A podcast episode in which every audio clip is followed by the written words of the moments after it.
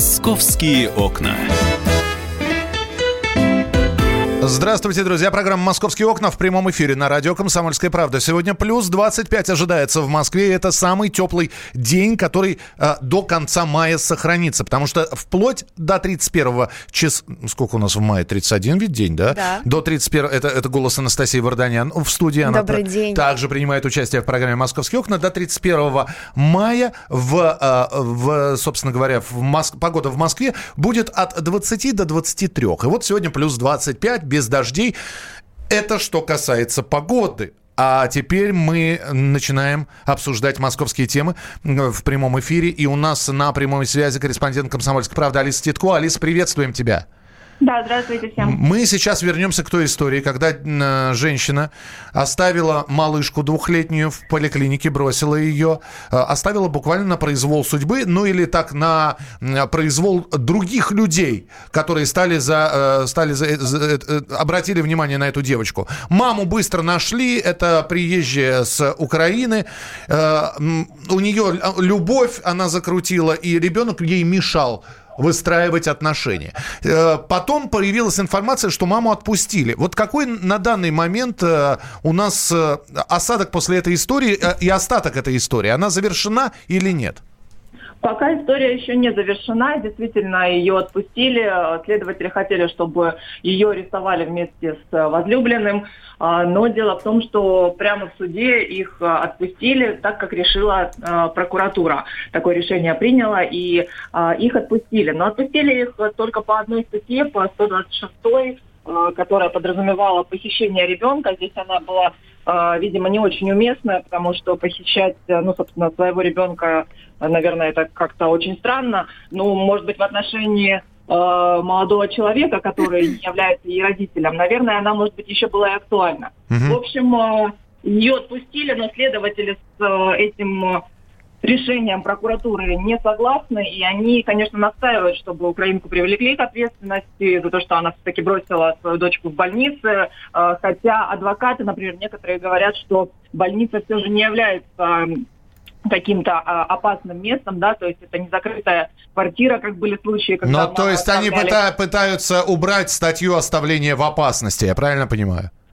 А, Да, сейчас, э, ну, как бы идут об этом разговоры, а, но в любом случае а, ответственность э, украинка понесет, потому что, ну, действительно, она намеренно оставила дочку. Мы понимаем, что она приехала в медицинское учреждение в маске, то есть она понимала, что там снимают камеры, она прикрывала лицо, то есть это было все намеренно, и, собственно, когда она общалась с исследователями, можно было понять, что никакого раскаяния нет, и она э, с таким, что почему вы меня вообще нашли и почему вы мне опять э, о своей девочке говорите. Ну, то есть э, она не говорила, что она соскучилась, она хочет проведать малышку или еще что-то, и что это была ошибка там глупая.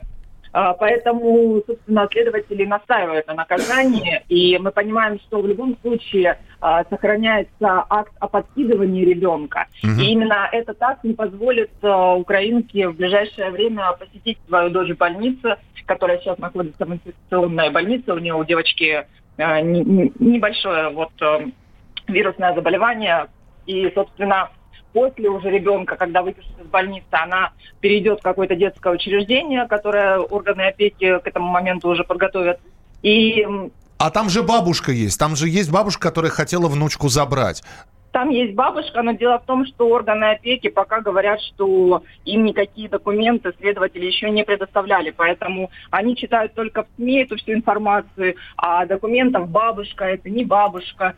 Э, Кто эта женщина является маленькой девочкой, у них, к сожалению, пока нет, поэтому пока этим делом занимаются следователи, хотя казалось бы, прокуратура сейчас э, отстранила, и э, все, ну, как бы, дела уголовные закрыты, но следователи настаивают, и они подали э, вот встречное заявление, и э, но и исследователи сказали, что они все-таки продолжают расследование самостоятельно, несмотря на то, что прокуратура отменила уголовные дела. Мгм. Алис, тогда следим за историей. Спасибо тебе большое. Алиса Титко, корреспондент «Комсомольской правды». И я предлагаю сейчас услышать еще адвоката София Рубаская, которая э, внимательно следит за этим делом. Что же все-таки в перспективах ждет, ждет двухлетнюю малышку?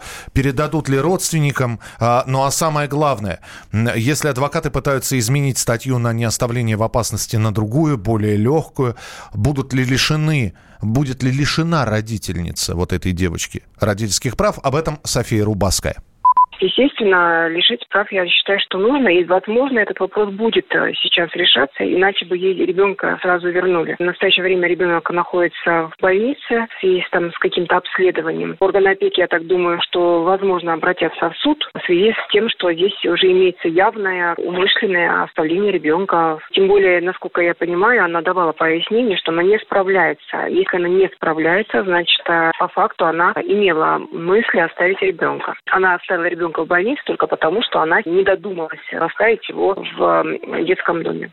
Ну что же, это вы услышали сейчас мнение адвоката. Следим за развитием истории. А теперь возвращаемся к Анастасии Варданян, которая находится в нашей студии. Тоже та самая история, которую мы уже обсуждали с вами в эфире, когда в Турции нашу туристку покалечил воздушный шар. И требовались деньги сначала на лечение, страховка покрыла лишь часть расходов медицинских, а потом э, оставался вопрос, э, не на что было вернуть эту туристку. Э, да, на, на самом деле все Продолжить произошло. лечение и вернуть ее на родину, да. Очень давно, 23 мая, и практически два месяца а Татьяна Голден, 62-летняя риэлтор из Москвы, находилась в Турции на лечении.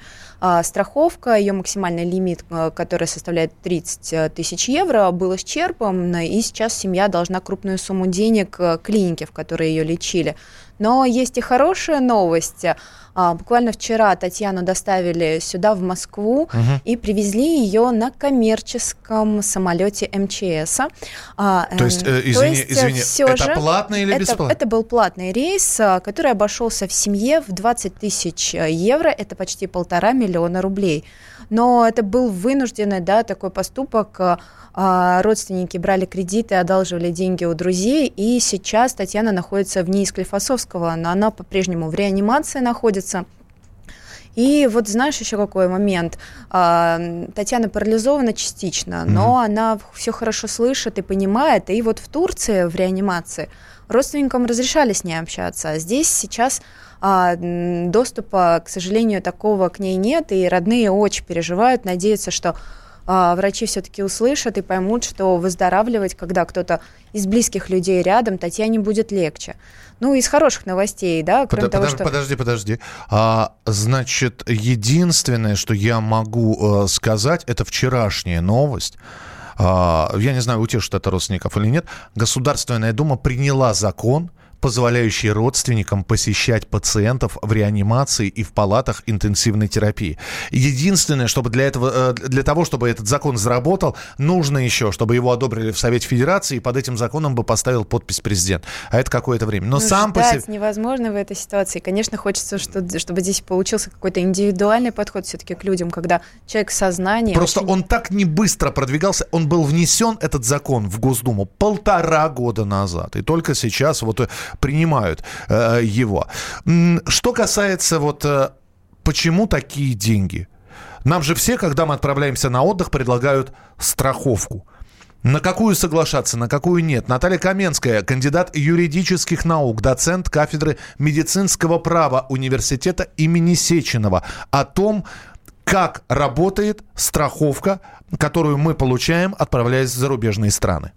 Важно смотреть, как была составлена страховка. Страховку, когда мы подписываем, видим, что конкретно включает в себя, что будет признаваться страховым случаем и какое покрытие. И, соответственно, если она была в Турции, то, скорее всего, если она, допустим, не самостоятельно это покупала, а через агентство, они продают страховки, да, то есть обязательно, но обычно они самые дешевые, с минимальным набором. И транспортировку легко могут не включать. Если он составлен таким образом, что покрытие не распространяется на такие случаи, то, к сожалению, я думаю, что будет очень сложно сложно обосновать какие-то выплаты. Итак, что мы имеем в сухом остатке? Институт Склифосовского туристку э, будут лечить. Она... Э, долг в полтора миллиона рублей Дол... за борт МЧС. Да, набранные да. кредиты и, и, собственно, никакой ответственности от турецких компаний. До сих пор уголовное дело не возбуждено, хотя там речь идет о явном нарушении техники безопасности. Дорогие радиослушатели, Татьяна сняла все на видео, и вы можете увидеть а, тот, тот самый, тот самый момент, момент а, когда ее засосало просто в этот огромный вентилятор у воздушного шара. И а, вы это можете посмотреть на нашем сайте. Ну и а, из хороших новостей это то, что Татьяна хорошо перенесла перелет, есть надежда на выздоровление, она хоть и в тяжелом, но в стабильном состоянии. Я общалась с ее друзьями и родственниками, и все надеются на то, что она все-таки выздоровеет.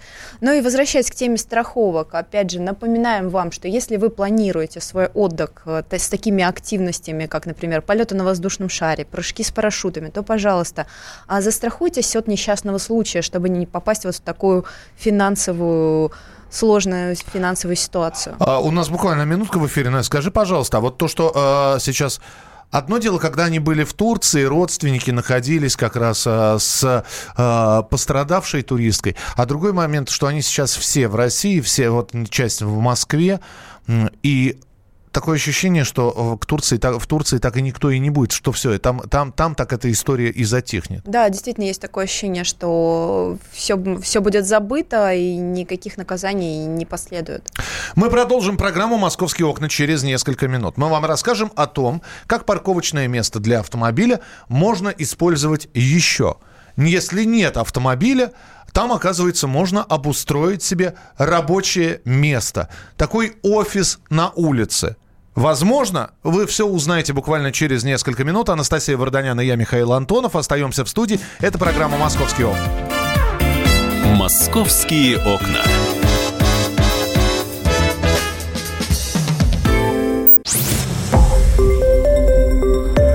Радио «Комсомольская правда». Более сотни городов вещания и многомиллионная аудитория. Керчь 103 и 6 FM. Эм. Севастополь 107 и 7 FM. Эм. Симферополь 107 и 8 FM. Эм. Москва 97 и 2 FM. Слушаем всей страной.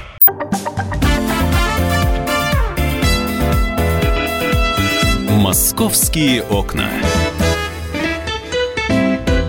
Мы продолжаем, друзья. Анастасия Варданян и я, Михаил Антонов в студии. А, итак, а, говорим про парковочное место. Итак, представьте себе, вы можете оплатить парковку, не имея автомобиля.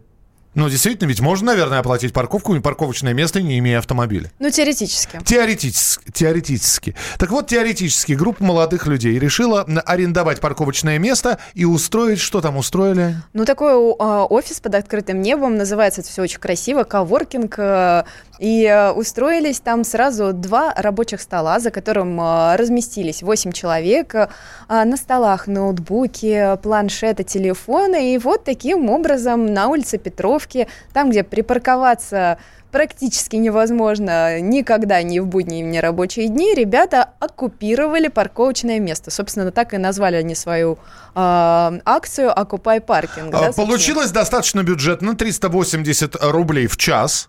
Сидят люди, работают.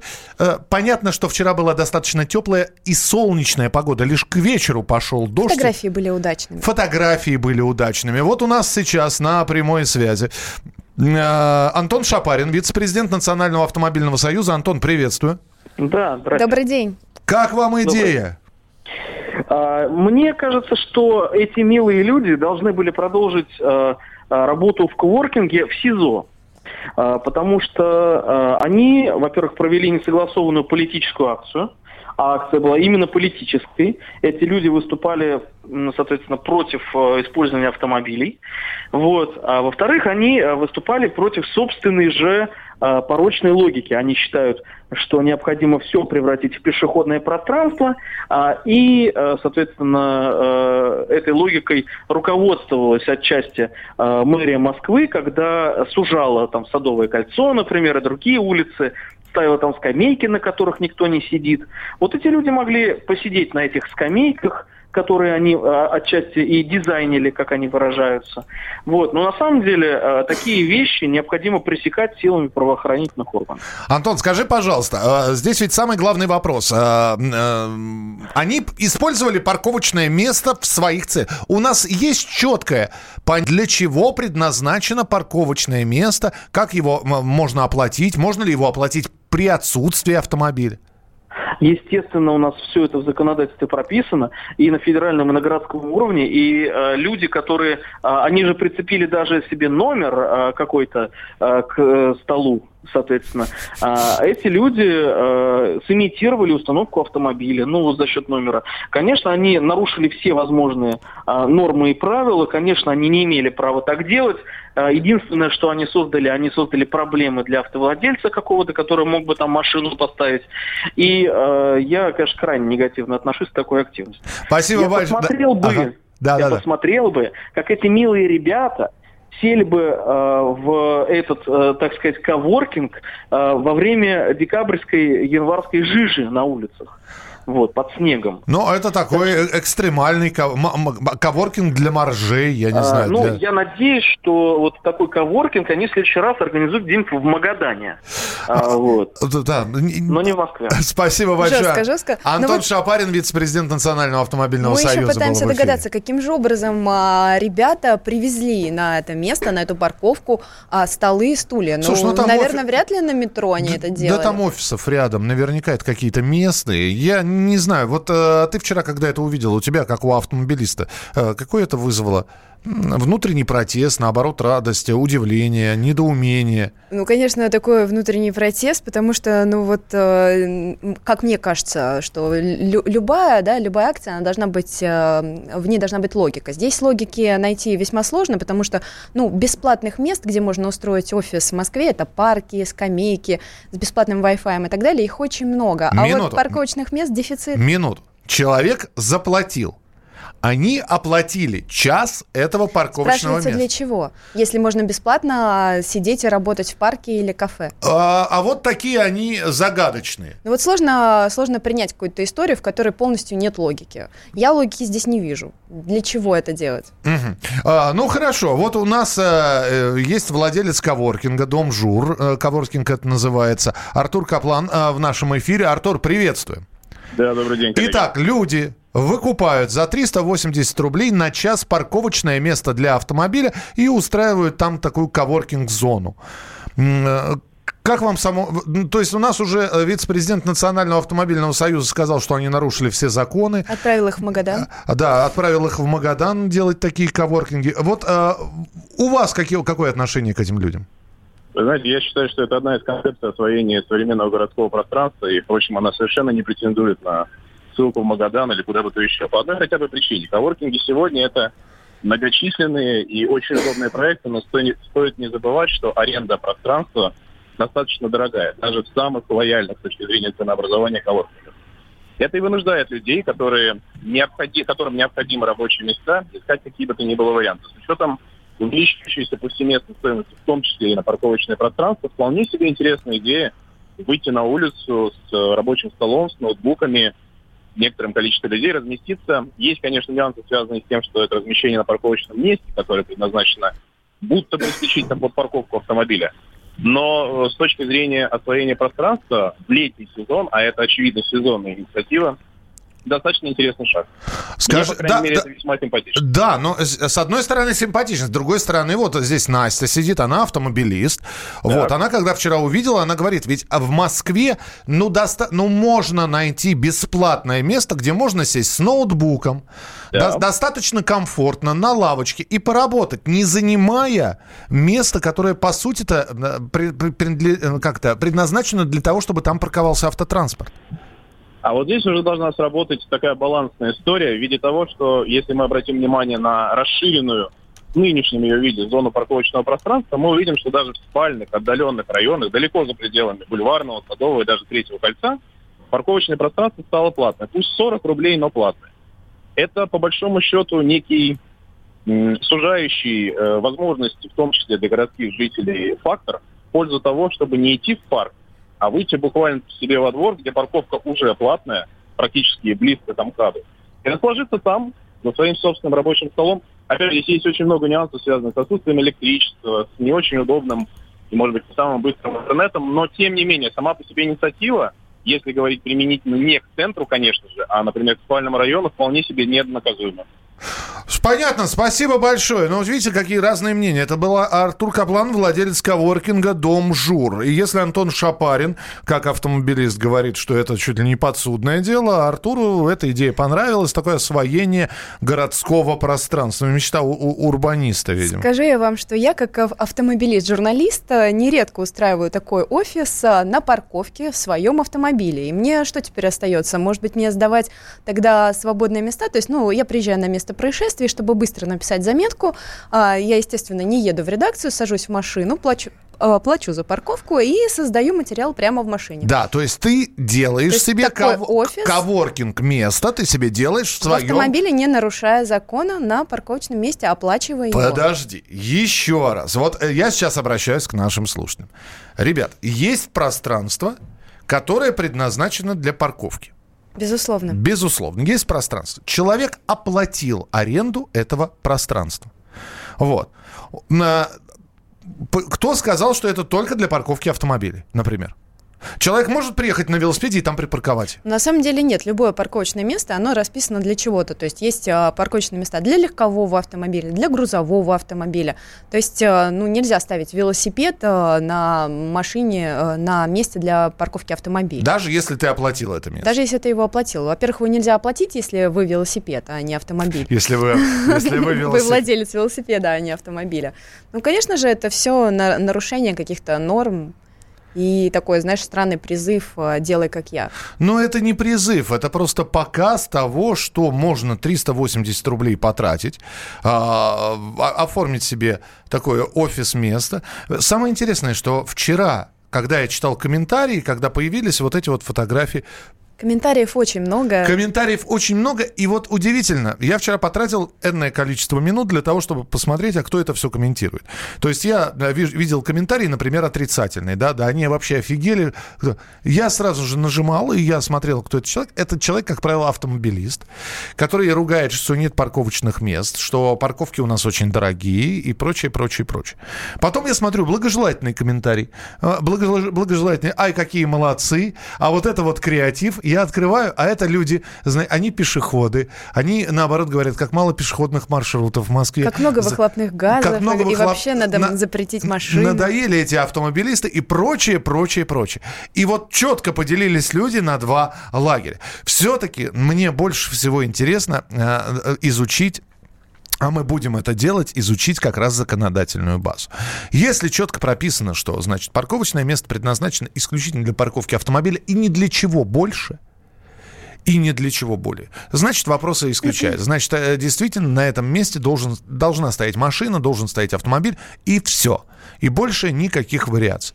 И- Если... И да. небезопасно, что самое главное, о чем мы должны сказать, что все-таки переходить а, за бордюр, который а, огораживает проезжую часть от тротуара, а, пешеходам все-таки делать так не стоит, потому что ну, люди подвергают себя опасности. Не повторяйте подобных историй. Ну, а э, что у нас еще? Центр организации дорожного движения Москвы рекомендовал жителям от- отказаться сегодня от поездок на машинах в связи с возможными ограничениями в центре города. Что это за ограничения, можно на сайте ЦОДД узнать. И, э, они пишут, что есть две новости. Начнем с хорошей. Сегодня среда, а вот с движением в городе будет сложно. Лучше всего отказаться от поездок в центр на машине. Подробности на сайте ЦОДД. Мы продолжим через несколько минут. «Московские окна».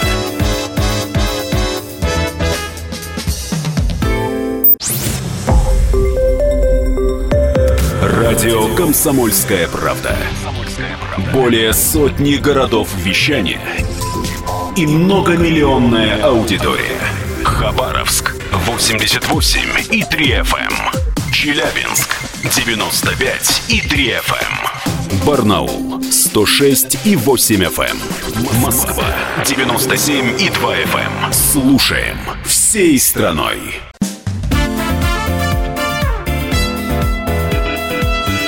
Московские окна. Друзья, программа «Московские окна». Мы в прямом эфире продолжаем наш э, разговор. Московские темы. Заканчивается весна. Позднее наступает раннее лето. Э, Сейчас детишки сдадут экзамены. Э, Вот-вот уже. да. Вот-вот, говорит Александр Рогоза, наш корре- журналист-корреспондент, который находится в студии. Хорошо, когда есть дача. Твоя личная, собственная.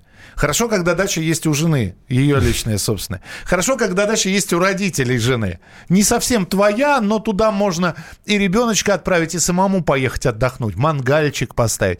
А когда нету дачи, когда все городские жители, или осталась дача, но она далеко за много тысяч километров. От... Тысяч даже вот так. Ну, приехал человек с Дальнего Востока, у него там э, рядом э, с Хабаровском есть домик где-нибудь, да, вот, охотничий.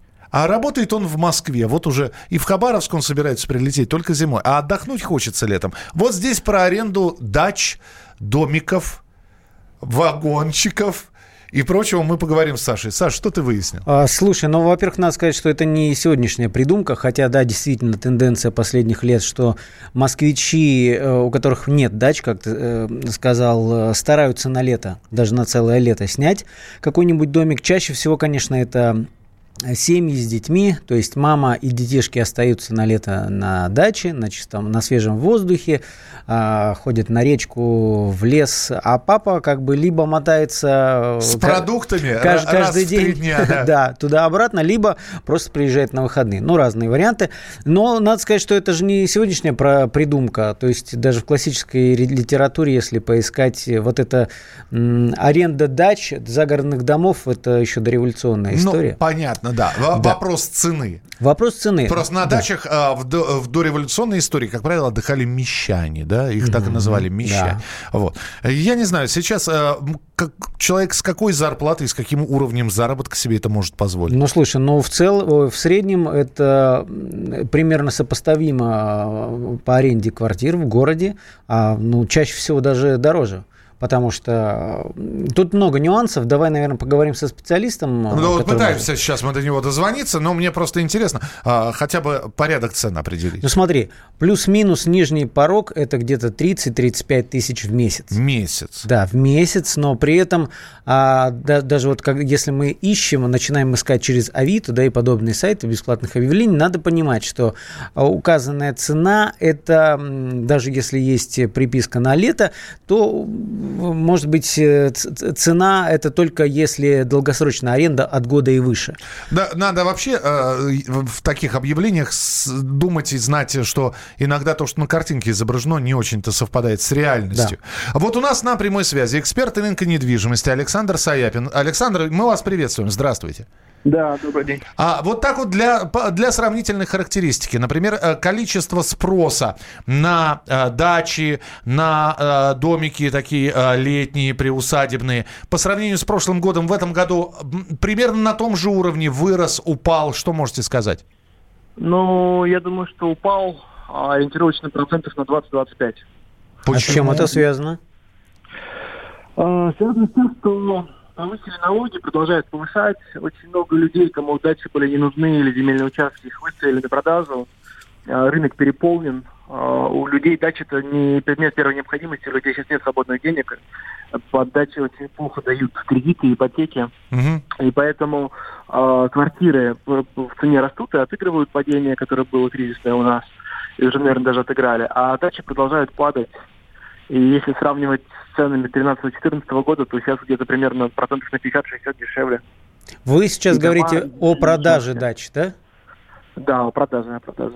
А, Александр, я вот о чем хотел спросить. А если говорить про аренду на летний сезон, да, причем, а. причем у человека есть а, определенные условия, чтобы не было удобств во дворе, чтобы был, был, была холодная и горячая вода, а, плита, да, там душевая кабинка. Магазин вот, недалеко. Магазин хороший. недалеко, да, и, в общем, инфраструктура угу. еще. Вот вас, Все, в, как, вас понял. в какую на цену? Такие объекты Э, цены не упали, то есть на том же уровне примерно по аренде. И если брать э, такой домик в районе 150 метров плюс-минус, да, то это будет стоить от 70 до 120 тысяч рублей в месяц. Зависит от расположения, направления и так далее. Ну и спрос большой на такие объекты? Ну, как бы они не дешевые, мягко скажем. Э, они не дешевые, но на них спрос есть, потому что полностью готовые дома э, под жилье, на летний сезон они пользуются спросом, их снимают. И как бы их не так много на самом деле. А, скажите, пожалуйста, э, правда ли, что все уже хорошее раскуплено, и сейчас остался такой неликвид, что называется? Нет, нет, я бы так не сказал. То есть вот- можно поискать, кто-то только посмотреть. собирается выставлять, да, кто-то думает еще выставлять, кто- кто-то... Нет, нет, появляются хорошие объекты, это как бы рынок, это вот он приходит, уходит, то есть тут нет такой Ну, ну, сез- жесткой сезонности. сезон сейчас все-таки вот именно летняя аренда еще не начался, наверное. Начинает просыпаться, так скажем. Да, да, да, да. Спасибо, спасибо. Александр э, Саяпин, эксперт рынка недвижимости, был с нами в прямом эфире на радио «Комсомольская правда» в программе «Московские окна». Саш, ну 70 тысяч, это за- в месяц от 70 Слушай, до ну это, 120. это, это еще не самые дорогие. То есть вот это, так скажем, э, средний сегмент э, загородных домов, которые снимают на лето. То есть нижний предел это от 30, э, так скажем, до 50, дальше вот от се- 70-100. А есть и за полмиллиона на лето сдают. Там понятно, что это трехэтажные особняки. И там со спутниковым а, теле- С кинозалом, собственно, с бассейном, Да. с гаражом подземным. Да. Но Саш, но опять же, мы сейчас... э, понятно, что раньше, в общем, было неприхотливо. Главное, что действительно ребенок на свежем воздухе, речка рядом, в ней можно искупаться, лесочек, где можно погулять. Сейчас э, есть предложение, но есть и спрос, и потребитель имеет право спросить, значит, «Э, ребята, меня не, не интересует без горячей воды. Вы, Вот товарищ, сейчас- вы, товарищи хозяева, поставьте-ка этот э, себе нагреватель чтобы э, доступ к горячей воде. Мы не хотим ходить в, Слушай, в ну, дырку де- в вот я изучал предложение, на самом деле вот таких вариантов, э, чтобы туалет, удобство на улице, такого я не встречал за какие-то вот адекватные деньги. Другой вопрос, что мебель очень часто бывает, так сказать, бабушкин вариант, да, очень старая, Главное, чтобы ветхая. она была, ты понимаешь, чтобы одежду можно было в шкаф положить. Домики на самом деле очень э, бывают такие, знаешь, на, на любой карман. То есть вот 30 тысяч нижний предел, что-то можно найти. Но при этом э, вот ты сейчас рассуждаешь э, с точки зрения клиента, что клиент скажет, а что это у вас тут нету? Я обсуждаю Ну, с точки, к рассуждаю с точки зрения комфорта. К да. сожалению, есть такие владельцы, вот я общался с несколькими по э, телефону, когда прозванивал, да, по объявлениям.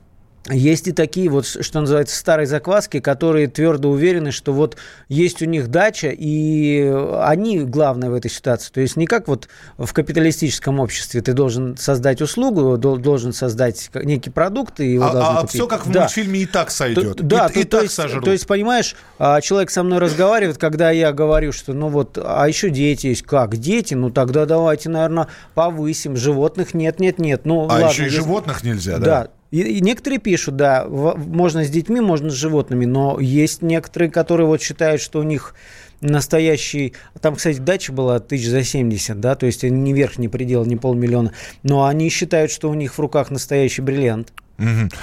Ну, в общем, я не знаю, хоть бери, покупай участок и отстраивайся сам.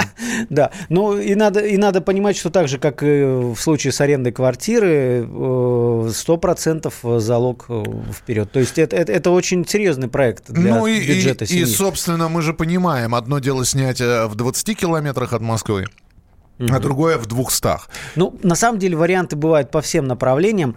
И это, это, пожалуй, миф, что Запад – это самые дорогие дома. А, Как рассказывают, э, деньги не вкладываются в ремонт даже хороших домов, и это отпугивает покупателей. А владельцы уверены, что э, они имеют право задирать цены. Ну, в общем, изучайте. Вполне возможно, вам попадется симпатичный какой-нибудь вариант, и вы действительно отдохнете этим летом. Не э, ломите, сломя голову на все предложения, лишь бы хоть что-нибудь. Сейчас есть альтернатива, сейчас есть выбор. Александр Рогоза был у нас в студии. Все подробности про э, съем и аренду дачных домиков на сайте «Комсомольской правды» прочитайте. Это была программа «Московские окна». В студии был Михаил Антонов. Оставайтесь с нами, впереди еще много интересного.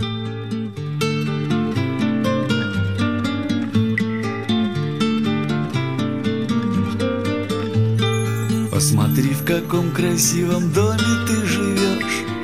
Я вчера пошел за пивом, прямо обомлел. Целовал его слепой, расплакавшийся дождь. Извиняюсь, что всю зиму гриппом проболел. Я стоял бы, любовался до скончания дня. Вместе с нашим участковым молча подгреб. «Московские окна».